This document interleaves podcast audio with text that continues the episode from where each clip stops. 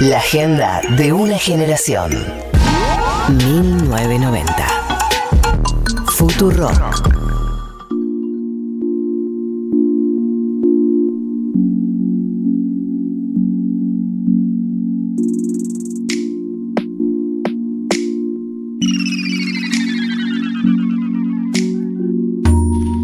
Futurock. entramos en los últimos eh, 12 minutos de 1990 y vamos a entrar en el featuring eh, más esperado de la radiofonía argentina. Somos TT en este momento.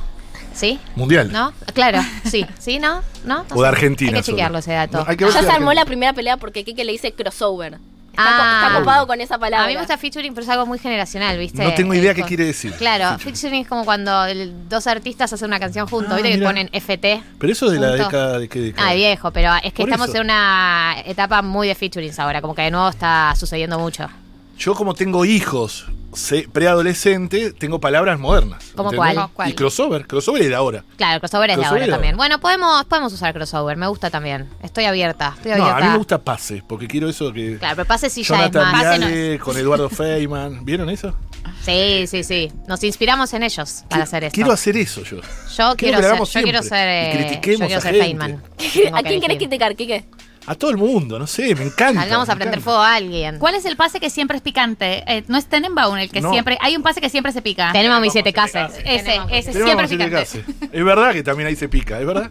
Se ha Sí, picado sí, y sí, se sí. pica también. eh, no, el de Jonathan y, y creo que Feynman. Eso se- eh, no es en la radio, creo que es en la tele. Sí, que sí, también. es en La Pero tele, aparte sí. Siete Case y tenemos, hacen entrevistas juntos a veces. ¿Vieron? Como que es Sí. un pase de una hora. Mirá. Como ya está. ya Llegó es al otro estudio, programa. vení, entrá. Sí. Bueno, hacemos un 1990 permitido de 3 a 5. podemos hacer. Ojo, ¿Dos horas? ojo. Sí, y bueno, es Ah. como. Se puede, se puede. Cada uno cede podemos. una hora y vemos qué pasa. Eh, bueno, no, es que posta, cuando eh, pensamos en esta idea, tenía que ver un poco no con el, con el informe que había salido esta semana, el informe IPCC, que habla un poco de, la situación actual no con el calentamiento global, el aumento de temperatura, eh, lo que se viene si seguimos por este camino, en dónde estamos parados ahora. Eh, y como que realmente eh, a mí me pasa que como sé que ustedes seguramente lo van a tocar el tema y mejor que nosotros, que bueno, obviamente opinamos eh, de oído de algunas de estas cosas, seguimos las temáticas pero más por arriba, me parecía interesante charlarlo con ustedes eh, porque hay un montón de información en este informe, hay un montón de datos, hay un montón de todo y como la primera pregunta que me surge a mí es como qué creen que es lo más relevante, ¿no? Para nosotros, para destacar de este informe, así si tuvieron que elegir como, no sé, no sé, top 3 de datos relevantes o de cosas a destacar, como para que eh, las personas que lo estamos leyendo por arriba, que leímos un par de notas, también nos pueda quedar claro. Sí, abruma un poco, ¿no? Yo ese día que salió era como, ay, no, ¿por dónde empiezo? Son Para mí, 3.000 páginas. es una ¿no? locura. En inglés. Es una locura. En inglés es muy difícil encontrar información en español. Hay un resumen igual de cuarenta y pico de páginas, pero igual es pesado de, de leer. Yo creo que si tendrá que elegir las tres cosas así más importantes, la primera es que te están diciendo los científicos más importantes de todo el mundo, ya no hay duda de que la crisis climática tiene que ver con la actividad humana. O sea, para muchas personas que todavía decían, no, en realidad es una cuestión natural que pasa porque, no sé, eh, por eh, una razón El que nos devenir del excede. planeta. Claro, ahora ya no hay duda de eso. Esa es la primera. Después la segunda tiene que ver con que el 1.5, que suena súper vacío porque uno dice, bueno, cada 28 grados o 27, no, la verdad es que no me cambia, que en realidad tiene muchísimas más implicancias superar esa temperatura, está mucho más cerca de lo que pensábamos, ¿no? Todos los países se comprometieron al Acuerdo de París, que es el acuerdo más importante en materia internacional climática, que habla de que, bueno, no tenemos que superar los 2 grados, y tenemos que tratar de no superar los 1,5, por más difícil que eso suene, eh, y ya vamos 1,1, ¿no? De esa etapa preindustrial. O sea, estamos bastante cerquita, pero se pensaba que iban a pasar muchísimos años hasta superar esa temperatura, y ahora te dicen en 2030, o sea, 9 años, o 2040, muy, muy poquito, ya lo vamos a superar. Por ende, también las consecuencias de la crisis climática van a ser peores en menos tiempo, ¿no? O sea, eso es un poco como, capaz, dos de los datos más importantes. Está ¿Y, bueno. y qué, qué implicaría si, si llegamos a ese 1.5, digamos? Bueno, y también algo de lo que habla y que se relaciona con esta pregunta es que uno a veces relaciona la crisis climática como una cuestión del futuro. De hecho, si vos buscas crisis climática en Google, te sigue apareciendo la imagen de un oso polar. ¿No? Claro. O sea, es como algo que la verdad que no te toca. Y lo que dijeron es que ya está afectando en el día a día.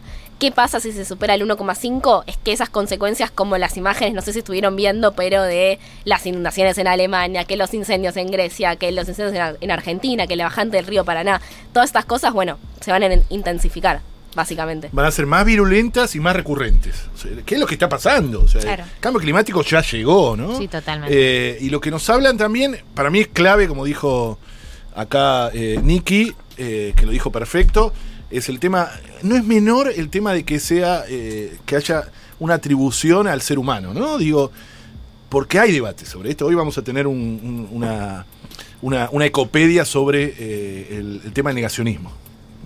Lo Tuvimos a Milei en la semana. Sí, no sé si con. Julián Serrano. Claro, claro, claro, exacto, diciendo que el cambio climático es un invento de los comunistas. Bueno, ya lo- lo- hoy lo vamos a hacer en detalle porque nos parece muy importante que hablemos sobre los negacionistas, que hay presidente negacionista, Trump, Bolsonaro, bueno, todo eso eh, ya lo vamos a ver. Pero eh, no es para nada menor eso y después el tema de la irreversibilidad, que es, hay mucho que ya es irreversible, también lo dice.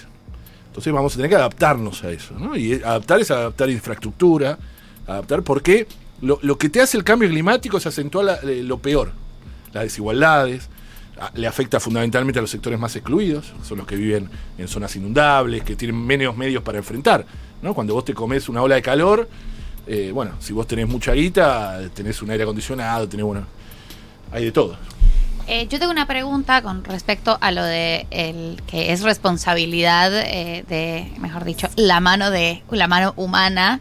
Y es que también empiezan a circular un montón de mensajes que sé que es un debate que ustedes tuvieron que me parece súper interesante porque sí empieza a circular mucho el mensaje de not all humans, ¿no? Como no, no todos los humanos tenemos igual responsabilidad o tienen igual responsabilidad y una cosa de, bueno, que la crisis la paguen los capitalistas y esta onda de son las empresas y son solo las empresas las que producen la mayor cantidad de emisiones. Y para mí hay algo de ese mensaje que, que es cierto que hay que pedir siempre políticas públicas, hay que pedirle una responsabilidad a los estados y a los privados, pero también hay una forma de redesentenderse de las acciones individuales eh, y de decir, bueno, no, no englobemos a toda la, la comunidad humana. eh, y quería como hablar un poquito de esa tensión dentro de, de esta idea de los humanos y las humanas. Está buenísimo eso. Eh, nosotros eso lo hablamos muchísimo. Creo que gran parte de nuestro programa siempre va por ese lado, ¿no? Del tema. Sí, y, sí. y más, tuvimos uno de si las conductas individuales Yo servían, ese ese. Tuvieron uno entero, sí, sí. Entero. En Y- Spotify. Sí, está bueno. A mí, a mí me preocupa más, creo que, que gana más el otro argumento, ¿no? El tema de que, bueno, hagamos cositas cada uno y con eso ya está. Y no Ok. nos pidamos No, el cambio. Perdón. Acá yo nos quiero- peleamos con Yo Quique. quiero igual nos aclarar, peleamos. yo, No quiero- no, yo lo escuché Ah. y peleaba yo en silencio eh, mientras lo escuchaba. No, a mí lo que me pasó con este informe es, si bien eh, a mí me parece bárbaro todo lo que es eh, los cambios individuales, también uno para ser coherente ¿no? con, con las Eso ideas sí. que, que- que aboga, digo, cuando uno ve los números, los datos, las responsabilidades, en este informe me parece que queda más claro que nunca el rol de los países del norte. Claro. Y además escuchás el, la- es, es el concepto, el planeta se está prendiendo en llamas. O sea, hay algo que nos excede claramente como individuos y una macroeconomía, Claro. una manera de producir que está pre- haciendo prender fuego el planeta. Como que para mí ese informe, la sensación que me dio es, si no se toman decisiones, una serie de acuerdos a nivel global, estados, em- eh, empresas, no hay manera de frenarlo, por más que todos pongamos nuestro granito de arena. Sí, para mí hay algo indiscutible que es que claramente ya no hay forma de cambiar o de lograr esas transformaciones desde nuestras casas. Ahora, si nosotros leemos este informe y decimos, bueno, yo no puedo hacer nada, entonces tampoco vamos a terminar logrando esas transformaciones más grandes, porque al fin y al cabo se van a dar si tenemos la fuerza para lograrlo, o si metemos la presión para lograrlo, saliendo a las calles, eh, hasta compartiendo algo, o sea, haciendo algo por lo menos, ¿no? O sea, me parece que va un poco por ese lado de quedarnos en la cómoda, ¿no? O sea, decir, eh, o yo no puedo hacer nada, o sea, la- todo tiene que ser estructural, por lo cual yo no tengo absolutamente nada para hacer, o la contraria, o sea, o decir, bueno, yo, no sé, reciclo, entonces me quedo tranquila de que desde mi lugar ya está, Tengo, pajitas de bambú y. Sí, sí, sí, Sí. claro. Está buenísimo. Yo coincido con Nicky, ¿eh? no, no estamos tan desacuerdo. ¿eh? Digo, me parece que ese es el límite. O sea, eh, no hay una cómoda. Si, si decís que el, que el cambio es global, eh, no es cómoda. Tenés que salir a las calles, tenés que hacer lo que hacen jóvenes por lo que venimos haciendo hace tantos años, peleando en los territorios, etcétera. La conexión con los territorios, con, lo- con los modelos de mal desarrollo. En eso los datos son 100 empresas, solo 100 empresas eh, emiten el 70% de los gases de efecto invernadero. ¡Boom! ¡Boom! Es una bomba eso. 100, 1, 2, 3, 100, nada, nada, 70. O Estados Unidos emite el 20% de los gases de efecto invernadero y es el 4% de la población mundial. Es decir, no alcanza con que nosotros cambiemos individualmente. Lo tenemos que hacer por coherencia, pero fundamentalmente tenemos que organizarnos y pedir cambios globales. Que no tiene que ser una dispensa para nosotros, pero también es una... A ver, si somos todos, nadie es. ¿No? Eso en todos lados pasa. ¿no? No, todos somos responsables. No, pará, flaco. La minera La Lumbrera en Catamarca utiliza 100 millones de litros de agua por día. Y, y, eh, que es más que el consumo de toda la provincia entera. Entonces, yo no tengo la misma culpa de la sequía en el. O sea, ¿se entiende? O sea, se- eh, eso lo decía Galeano, eso de la exculpación a generalizando. Y por eso hay un principio incluso en el derecho. En el derecho internacional que, que está en la Convención de Cambio Climático que se llama responsabilidades comunes pero diferenciadas. Claro, porque esta conversación que estamos teniendo acá Claro. la tienen también los países. O sea, Argentina le dice esto a Estados Unidos. Claro. también. Eso yo pensaba también, digo, incluso si Argentina hiciera esta transición, si los países eh, Claro. del norte no hacen ellos también esa transición, incluso en Exacto. ese caso no es suficiente. Entonces, en todas las escalas, eh, esto aplica, que obvio, no tenemos que, a como, digamos, apoyarnos en eso para no hacer nada, estoy de acuerdo, Que pero para mí pasa, me parece eh, también. mucho más interesante el argumento de, por ejemplo, los cambios individuales, hacerlo por un tema de coherencia, Obvio. que hacerlo por un tema de cambiar el mundo, porque no es real en términos prácticos que vos estás haciendo un cambio concreto, estás cambiando el escenario, porque eh, las- los parámetros no son los mismos, porque las responsabilidades no son las mismas, pero sí es interesante pensar como, bueno, cuán coherente obviamente es uno con las ideas que aboga teóricamente, y, y si no sos 100% Claro. coherente, bueno, convivir con esa contradicción, pero no... eh, desde el punto de vista de tipo, porque no lo estoy haciendo, entonces el planeta lo estoy destruyendo, sino por un tema de como, no, fíjate, bueno, cuán coherente sos con las cosas que decís que te importan, digamos, o, o con el estilo de vida que decís que hay que tener.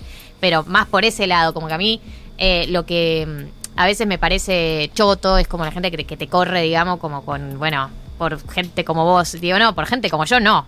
Por, Además es por otra imposible. gente O sea, que tiene el 90% de la responsabilidad. Por gente como yo está bien, tampoco... Ah, pero digo, bueno, no sé. Y a además mí el hay- argumento de la coherencia me parece Hay muchas contradicciones dentro de nuestras propias sociedades, ¿no? No es lo mismo el nivel de consumo de quien tiene tres camionetas, etcétera, a niveles de consumo que no llegan a lo mínimo indispensable. Digo, dentro de nuestras propias sociedades, hay desigualdades que son claras. Nosotros cuando peleamos también en nuestros territorios, porque algunos pueden decir eso, porque hay una excusa, que a mí me pasó en estos debates de los últimos tiempos entre ambiente y desarrollo, y dicen, bueno, si Argentina al final eh, eh, contamina muy poco en el nivel mundial, ¿para qué? Bueno, nosotros lo hacemos también porque los modelos de mal desarrollo tienen consecuencias sociales, locales, muy importantes. Y hay una conexión entre los modelos de desarrollo. ¿Por qué? ¿Por qué nosotros, eh, eh, ¿por qué nosotros sobreexplotamos nuestra naturaleza? Los, digo, los del sur global y sobre todo América Latina. Para mantener los niveles de consumo del norte, fundamentalmente. Entonces, esos debates son claves también. O sea, nosotros, eh, eh, no sé, en el oro, el oro que sacamos de nuestras montañas, el 95% se va de exportación, ¿no? Eh, o sea, no consumimos ese oro. Digo, y así todo. La soja transgénica es 100% de oro, que es todo para mantener niveles de consumo del norte global. Entonces, el cambio, por supuesto, es sistémico. Eh, sí, a mí hay algo que. Yo soy una persona muy negativa, muy negativa Apa. siempre. Todo pienso que va a salir mal. Fuerte y a mí lo que me preocupa de este debate es que la raíz de este debate, al fin y al cabo, es replantear la manera de producir del capitalismo. Digo, como que es inevitable que eso te lleve a la pregunta de de qué manera producimos, de la manera depredadora que sea. Entonces, si la pregunta final de todo este debate, si llegara al raíz de todo esto, es replantearnos la manera que tiene de producir el capitalismo, yo no sé si el capitalismo está para tener ese debate, porque lo se, ha- se ha- se le han presentado crisis eh, cíclicas en más de una ocasión y no se lo ha visto con mucho interés de replantearse ninguna, eh, ninguna de esas eh, oportunidades, la manera que tienen de, de producir, de depredar y de, y de digamos, de, de ir a por todo y de reproducir la ganancia siempre. La solución del capitalismo es más capitalismo. ¿no? Claro, O sea, pero han salido es- fortalecidos. Y de la crisis del 2008 fortalecido Total. y de esta de la pandemia De la se pandemia, acumuló más la riqueza. Digo, como que ninguna de esas dijeron, che, por ahí, Sí, por ahí podríamos... tiembla, va con toda. Claro, cada vez que pensamos que hay una crisis que iba a hacer replantearse, Peor. sale fortalecido. Sí, claro. Y Martín, vos Vi- lo puedes confirmar. No, el- Yo lo confirmo. Ahí está, economista sí, lo pero- confirma. No, pero además, claramente, o sea, en, en América Latina, con la pandemia, que, que- que los, los delfines saltaban en los canales de Venecia, ¿no? Y creíamos que nos íbamos a abrazar, vieron como todos contentos con la naturaleza. termina, lo logramos. Se termina todo, ahora sí, en un momento creíamos eso. Bueno, en América Latina 50 millones de personas cayeron en la pobreza en- eh, durante la pandemia. Y los más ricos aumentaron su fortuna en 50 mil millones de dólares, solo en la pandemia. O sea, hizo más desigual todavía el planeta. Es increíble eso. Eh, digo, es, es permanente el tema de. Por eso algunos hablan de. Se habla de dos eras, ¿no? Que estamos en dos eras. Uno, unos plantean que es la, era del antropoceno. O sea, el, ser humano ha, generado tal impacto en la, en, en la, en la Tierra que ya es una era geológica. ¿no? Entonces dice, estamos en la era que se le puede poner desde eh, la, eh, la revolución industrial que empieza ahí. Empiezan los cambios, hay cambios geológicos, etcétera. Pero hay otros que van un poquito más allá, y ahí lo, un poco lo que decías vos, que dicen, no, no es antropoceno, es capitaloceno, que es también desde cuando aparece capitalismo en el planeta que genera esto. Y por eso, no me acuerdo el autor ahora, me lo va a decir alguna o, o algún oyente, que dicen que es más fácil imaginar el fin del, del mundo que el fin del capitalismo, ¿no? Sí, yo, perdón, vuelvo al informe, ¿eh? porque entiendo que más allá de todo lo que estamos diciendo, da un par de puntos en donde se podrían avanzar, ¿no? Como dice, está bien, todo lo que hicimos hasta acá está mal, pero de ahora en más, ¿qué podríamos hacer? ¿Individualmente o incluso globalmente? Bueno, es curioso, el otro día leía de, de una periodista, Thais García Lara, que decía que el informe, el, el- en realidad, el...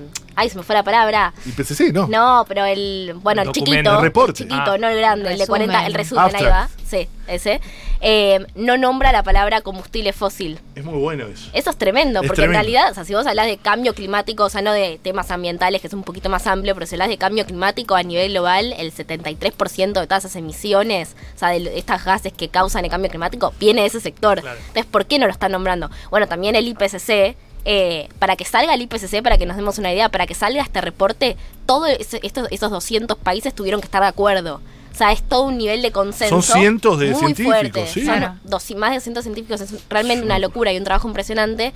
Entonces, este informe puntualmente no habla tanto de esas alternativas, sí te habla de, digamos, que la transición, por ejemplo, energética es algo que claramente tienen que empezar ayer. O sea, no mañana, ayer. Porque justamente el, el único escenario para no pasar ese, esos 1,5 grados, que de nuevo suena abstracto, pero básicamente para que lo pensemos tiene que ver con la profundización de todas estas consecuencias, eh, es, bueno, llegar a la descarbonización para el 2050, que es realmente muy poco tiempo si todavía no lo estamos empezando, ¿no? O sea, dejar los combustibles fósiles y pasar hacia otro tipo de energías.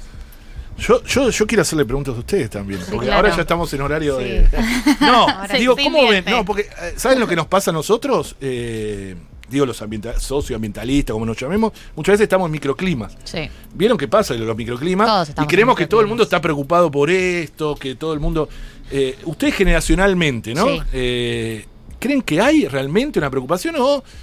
De nuevo, sí, eh, eh, o sea, queda bien decirlo, vieron que en un momento es políticamente correcto, pero en el fondo seguimos. ¿Creen que hay en la, en- digo, en la generación de ustedes, en, en el periodismo también, en qué creen los medios de comunicación? Es Para mí eh, ¿o el no? tema está recontra muchísimo más en agenda. También lo escucho en conversaciones de gente de mi edad, como que está el tema. Lo que sí me parece es que la gente que está en el poder, o sea, los políticos están muy En desinformados, pero a un nivel de desinformación muy zarpado. Eh, no entienden de lo que están hablando, ¿no? No manejan el lenguaje, no manejan los números, o sea, están como realmente lo tocan de oído, como lo fue en algún momento con el feminismo. Claro. Digo, se nota mucho que lo tocan de oído, entienden que está empezando a estar en agenda y que tienen que tocarlo, pero se nota que no la viven, que no la sienten y que no manejan la información. Entonces, yo sí siento que nuestra generación empieza a estar en las conversaciones. Lo escucho mucho más desde lo individual que desde lo desde lo político Ah, como, como gente yo que separo deja- la basura. yo separo la basura mucha más gente que separa la basura Claro. mucha más gente que deja de comer carne qué sé yo eh, pero no tanto involucramiento a nivel político y a nivel macro, digamos. Eh. Eso es lo que yo siento, por lo menos en la gente de mi edad. Yo empiezo a ver, eh, siendo la, la menos involucrada con el medio ambiente del estrés, cosa con la que Gali hace muchos chistes, eh, que me lastiman. Opa. Mentira. Me tiras, me tiras Eh, una daga. Sí hay algo como desde que eh, empezamos este programa, que ha pasado un año, nosotros en 1990, eh, yo sí siento que, que, que como que en este tiempo, mejor dicho, sí ha habido como quizás mayor velocidad en que, en que la conversación se vuelva cada vez más cotidiana. Y yo lo que veo personalmente, eh, contrario a, lo que decís vos, eh, Gali, como que en gente mayor que yo, sobre todo, no de mi generación, sino en gente mayor, que siempre ha estado muy preocupada por la política y por lo popular, ¿no? Y como por los temas eh, más sociales y los temas de pobreza, es que cada vez este asunto está más presente dentro de esas conversaciones sociales. Como que cada vez tiene algo mínimo de, che, eh, si el clima y si el cambio climático sigue avanzando a esta velocidad, es la gente más vulnerable la que va a pagar las peores consecuencias.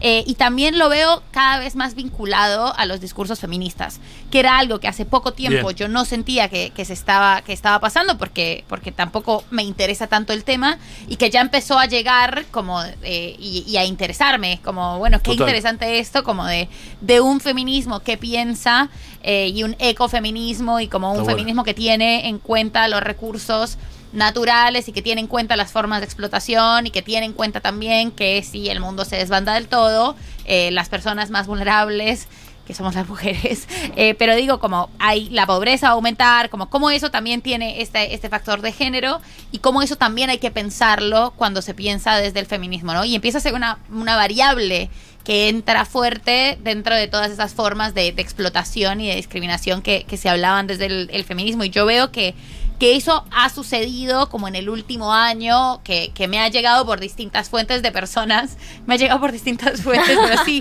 como personas que antes no Una se investigación. interesaban. Ok. Em, Recordemos que estamos en un crossover, porque digo por el horario. Ya nos vamos, Fabi. Marcos, que Marto al emita revés, opinión y nos no, retiramos. Falta, falta un montón, falta. Sí, hay, no, pro- nos hay- encanta. hay gente de tu equipo que está fuera del aire. No, pero puede que entrar, que mirá, está ahí nos están presión filmando. para que Ah, nos no, vayamos. No, lo tenemos todo fríamente calculado ¿eh? en el tiempo.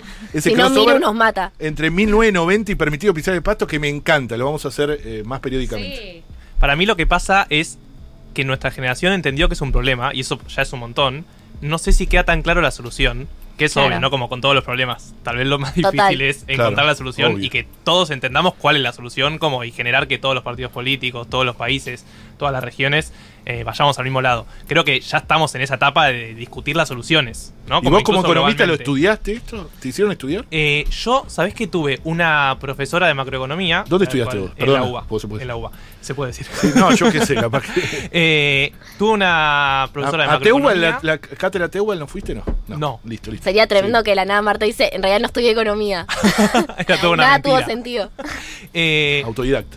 Eh, tuve una profesora de macroeconomía que estudiaba economía del ambiente. Bien. Básicamente. Ah, y, y economía internacional. Genial. Y especializada en medio ambiente. Pero que no hay una, no hay materias tampoco muy. No. Bueno, En Derecho tampoco. en UBA, por ejemplo, igual el plan de estudio de economía del 97. O sea que Claro. tenemos tantas materias que nos faltan que. Terrible. Sí, sí, sí, es increíble. Increíble. sí, que es algo sí. que pasa mucho en la UBA. Le mandamos un saludo por sus 200 No, pero- años, pero. Feliz cumple. Amamos, amamos a la UBA.